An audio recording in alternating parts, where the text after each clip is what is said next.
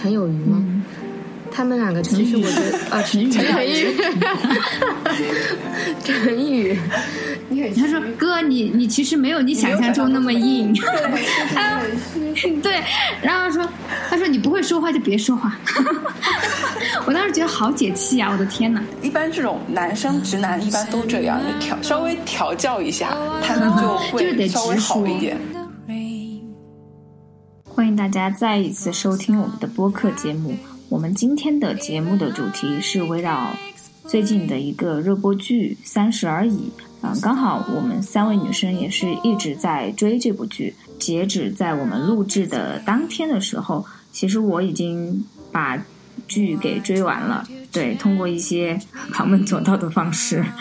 看完了剧情，邀请到了两位很好的朋友。大家好，我是彭姐，我又是第二次来打扰嘉哥。不打扰，不打扰。好的，那我们现在请另外一位嘉宾给大家打个招呼。Hello，大家好，我是梅姐，第一次来到嘉哥的电台，感到非常荣幸。嗯，我也深感荣幸。我就先问一下大家，对，呃，看了这部剧之后，嗯，是什么感受？我其实觉得，可能现在女性在。现在的社会比我们想象的还是受到了很多的，不能叫歧视吧，就是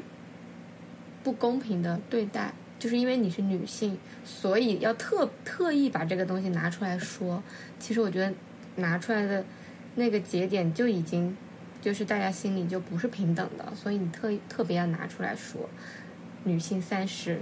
然后会遇到的问题怎么样的，嗯。我我自己个人是这种梅姐，嗯，其实其实看完这个剧，我还是有想到，就是就有点去想到自己现在的这个状态，然后会想要想说能不能就是带入到那些角色里面，由那些角色展开的一些对自己的一些联想，这样子。现在剧中提到的三位女主的这种生活环境啊。包括他们的职场啊，就其实也算是给呃现在社会当中的女性的一些范例吧，能够体现出现在整个社会中女生女生的一些不同的生长环境吧。有些女生就是像曼妮那样子的社畜，然后也有像小晴这样子的，就是嗯由父母一直捧在手心，然后长大。稳稳当当、安安稳稳的找了一个伴儿，这样子。然后也有像顾佳这样子的这种扮演全职妈妈的一些角色，就其实还挺能够蛮蛮蛮能够体现一些社会问题的吧。嗯，电视剧中的角色还是有把基本上现代社会女性的一些形象，还算是展示的比较全面的，对吧？对对对。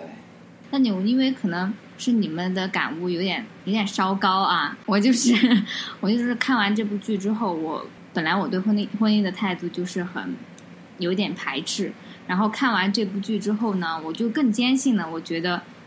单身真好，嗯，就是不结婚保命，还还永葆青春，真的，我是觉得真的就没有那么多烦心的糟心的事儿。这种两两结合形成一个新的家庭，这样的一个模式，就是对于我们呃人人类来说吧，其实就是一个非常呃困难的事情。因为本来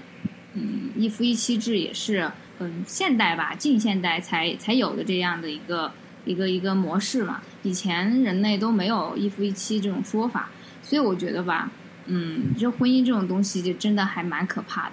如果是真的像顾家。遇到的这样的情况的话，我觉得真的蛮悲哀的。这么优秀的女性就被他给拖累了，还好后来又崛起了。嗯，对，就结合现在的的社会新闻，然后就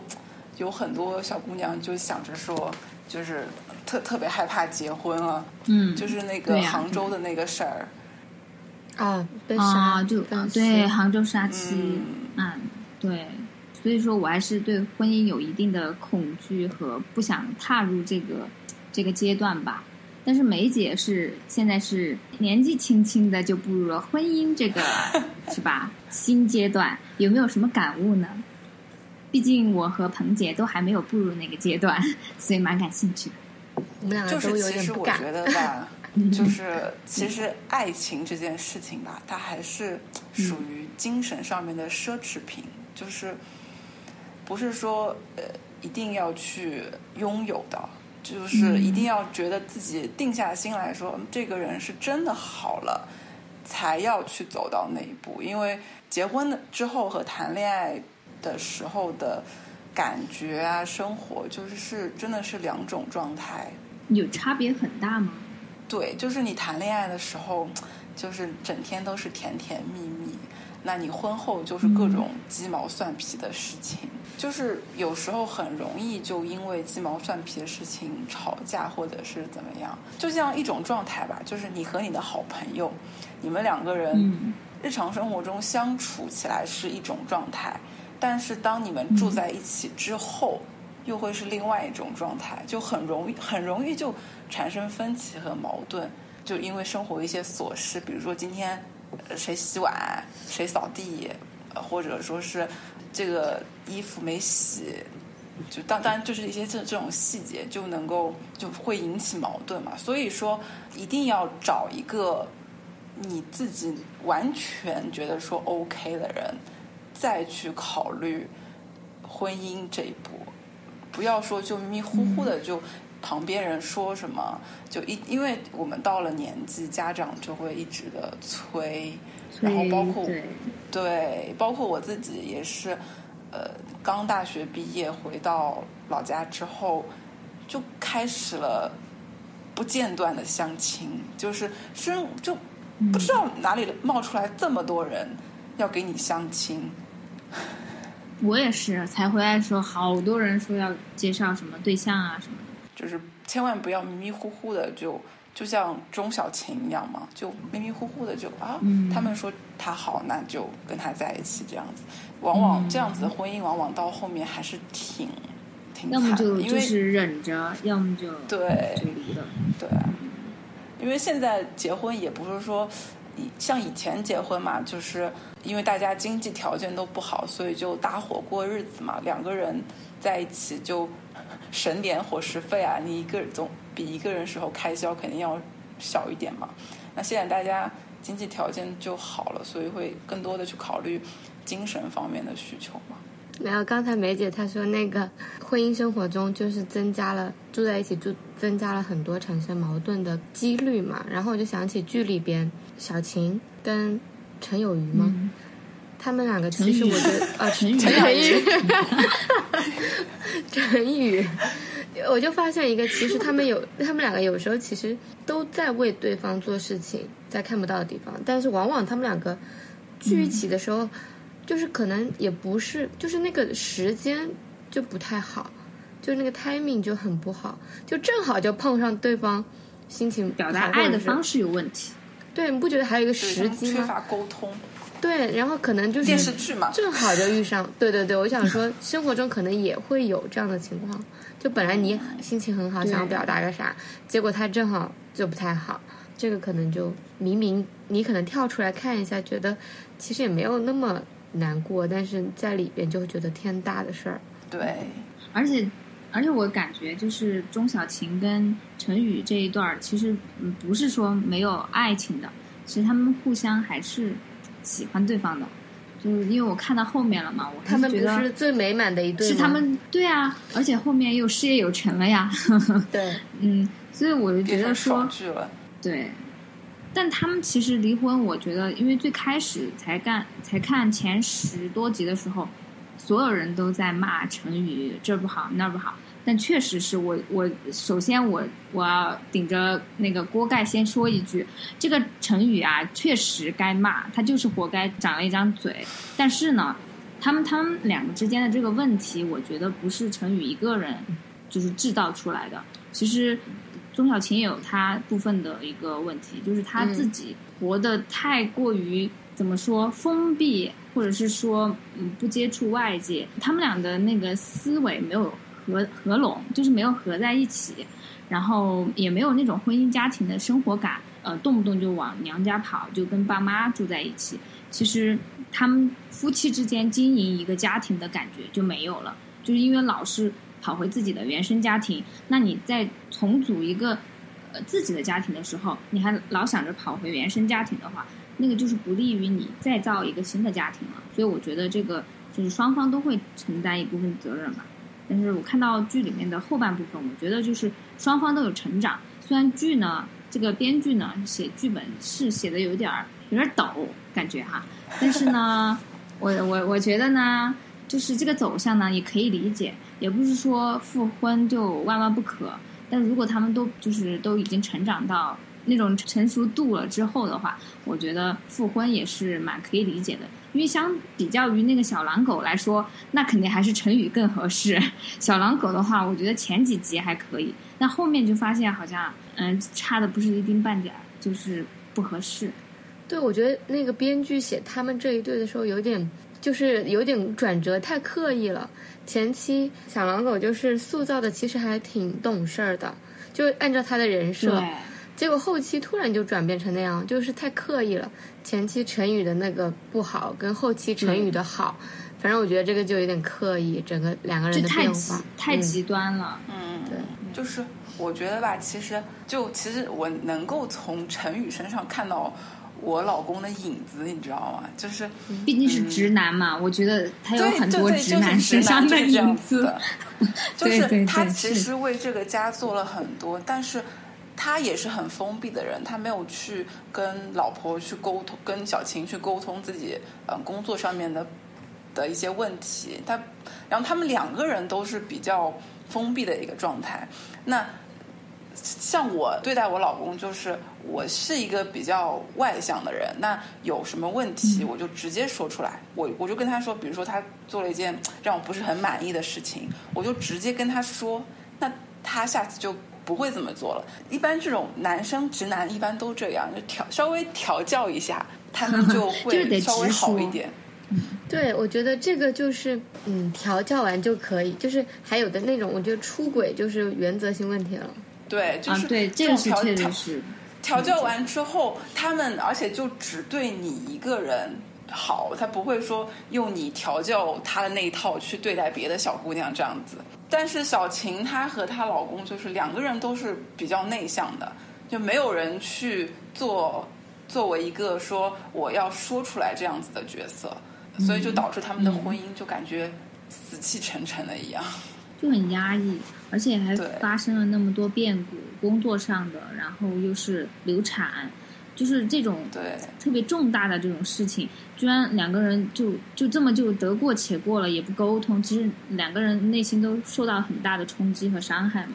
但是好像就是呃，互相都觉得对，然后对一个正常家庭出生的孩子，就会觉得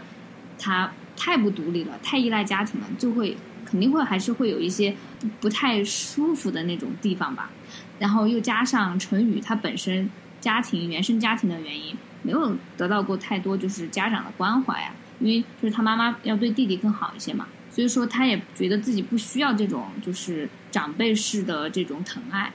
那个钟小琴的妈妈就是一直就是老往家里跑的时候，就会对他形成一种压迫感。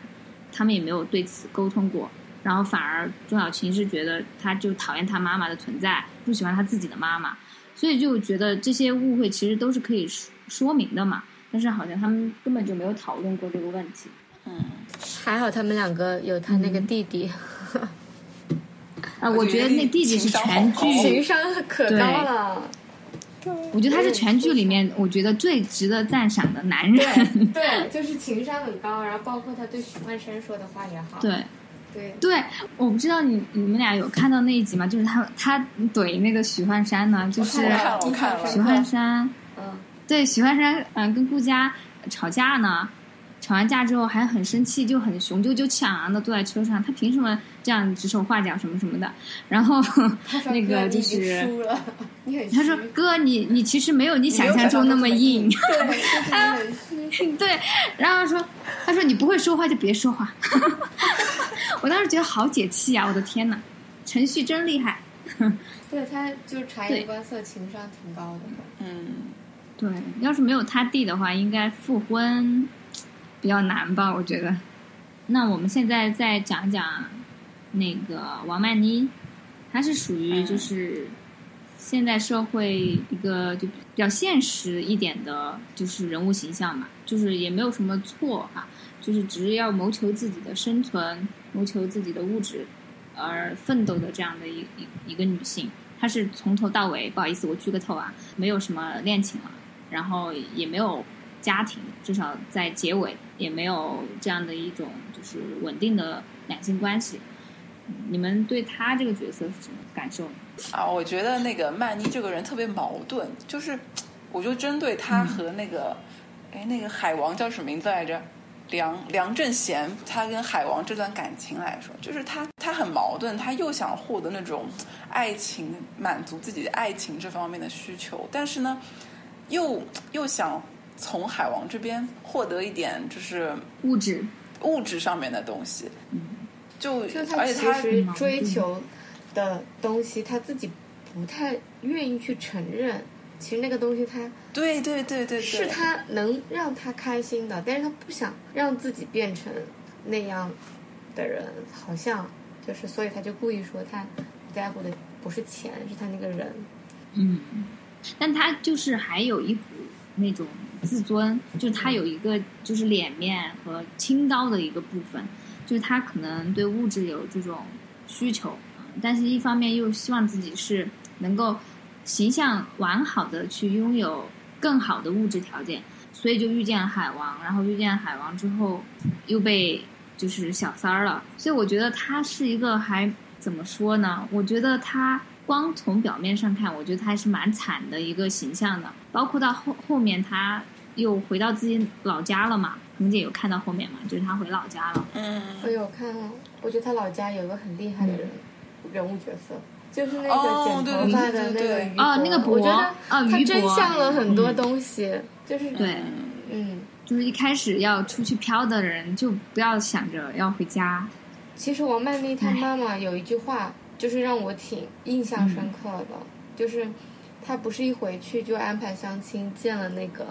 张志嘛，嗯然后那那个张志又给他解决了工作，然后他妈就说：“你看这多好，人生大事一次都解决了。”就是他们觉得人生大事就是结婚工作，那一次性都解决了。我但是我觉得这个好像有点奇怪的感觉，说不上来。然后王曼丽不是还问于博吗？如果不结婚，就是是失败吗？他说那谁说结婚了就一定能成功呢？对，反正我感觉他就点点了他好几次，在那种比较关键的点上。就是我觉得王曼妮其实她是可以去奋斗的，因为我觉得她是有能力的那种，还是聪明的，然后也有自己的能力，她完全可以靠自己去获得一些，嗯，怎么说，呃，物质条件，或者是说一些财富，然后找一个背景相相对来说比较匹配的一个人共度一生也是 OK 的，或者说他不结婚也是不错的选择。但是他矛盾的点点好像就是在于他从老家再回去之前哈，他的一个心态其实是蛮矛盾的。他就一方面又想满足世俗意义上的呃就是圆满，就是像顾家那样呃有婚姻、有家庭、有孩子，然后有一份不错的稳定的事业就 OK 了。但另一面呢，他又想要奋斗，又想要获得更高的地位，又想要嗯、呃开开拓自己的眼界。但是这两个本本身它就是矛盾的。如果你想稳定，呃，拥有部分的财富积累，那可能就不能够再继续他追寻他的梦想啊，或者是开阔他的眼界了。然后直到我觉得就是回了老家之后，悟出道理来了之后，再回到上海的时候，我觉得他是开悟了，他就知道呃有些东西可以舍弃，有些东西就是要去继续去追寻的。只是说他最后那那一幕我不是很能理解，说实话啊，就他出国留学了，我这个是我不能 get，真的这个这个剧情他那个他的那个结局我是真的没看懂，就是他完全还可以再奋斗奋斗。他没有去当店长吗？对，没有我没我他去没我没有看到那儿，留学了我都，所以他失败了是吗？他他去留学了，对他他没有失败，他很成功，他赢。就是顾佳一开始的形象，就是我心目中全职妈妈一个非常非常完美的一个形象。嗯，她也不是那种就是很多人心中完美的。对对对对对对对。但是其实他，嗯，他给我的一个感觉就是，他这个人其实还挺挺挺拼的嘛。就是她不是说从小房子贷款换了大房子，然后又跟她老公说，呃，你看楼顶层的房子多好啊。就是她的整个状态和她老公的状态是两种状态。她老公就是就感觉就是求安稳。然后她就是想要很拼的去想再把自己的社会阶层再往上提一个等提一个 level 这样子，嗯，所以他们婚姻出现问题应该是一件必然的事情，不是感觉林悠悠就只是说加快了这个婚姻出现问题的一个速度而已，对。对，我昨天还跟两个结了婚的朋友讨论了这个事儿，我问他们看了没有，他们说。不想看，他看了之后会产生一些不好的、负面的情绪。他们觉得，就是婚姻中一定会出现价值观有出入，或者是有矛盾的地方，就是这个一定是必然存在的。没没有谁经得起有这样的小三去挖墙脚。嗯，但我觉得林有有吧，他是嗯，他刚好适配于这个徐花山，他这款不一定适配别的男人。他可能就适合这个艺术家气息的这个这个男人，然后在家里面又没有得到一一定价值的体现的这种男人，在林有有那儿，他就能获得全面的满足，嗯，自尊，然后嗯，骄傲、自信的这特色，他都可以在林有有那儿都可以获得。就比如说，我印象特别深刻的一个就是片段，许鞍山他从家里回来了，然后顾家就是好像是有什么家具要。组装，他本来想组装的，然后顾家不让他弄，就说：“哎，你怎么会啊？这些东西啊，你你有哪样东西是弄会了的呀？什么什么的。”然后另一个片段就是他到那个就是林有有的家里面去，然后就帮他组装桌子。其实就很简单的东西啊，哪个人不会啊？我相信林有有他自己也会组装。然后他就把他夸的一顿乱夸，天花乱坠。这个艺术家一下那个自信心就蹭蹭的一下就涨起来了。然后一下就获得了满足感，所以他在顾家那里没有获得就是普遍意义上的一个男人想要获得的一个呃自尊和他的一个雄性地位的一个体现，然后在林有那儿全部都获得了，所以说这也是他跟顾家会产生的一个就是分歧吧，而且顾家可能相比于来说，在家庭结构里面，或许比许幻山还更有雄性力量，然后有野心。然后有谋略，就感觉哈，许幻山像一个世俗意义上的，或者是古代社会意义上的妻子的形象，所以就我觉得是迟早，确实是没有林有有也迟早会出现问题。嗯，而且林有有套路很深，就是而且他就是针对他们这个婚姻的。对，他开始的时候先是对许幻山一顿夸，嗯。然后哦，说你好厉害哦，我最我最喜欢放有放烟花的人了，好厉害，怎么样就夸他，然后之后就是给他洗脑，说你你你你心里的这个小男孩被你老婆压抑了，怎么样怎么样怎么样？对对对，就他这个套路完美的可以把这个许幻山，就是就他他在抓住。家家庭中没有获得的一些满足感给满足了。他就是覆盖了许幻山所有的痛点，包括嗯，就是没有存在感，然后对梦想希望才能被肯定，然后还有就是老婆就是仰望我的那种感觉。他最后离婚都在说这个问题。我看那个我刚看完嘛那一集，他就说顾家从来没有仰望过他，哪怕平视都没有，所以他其实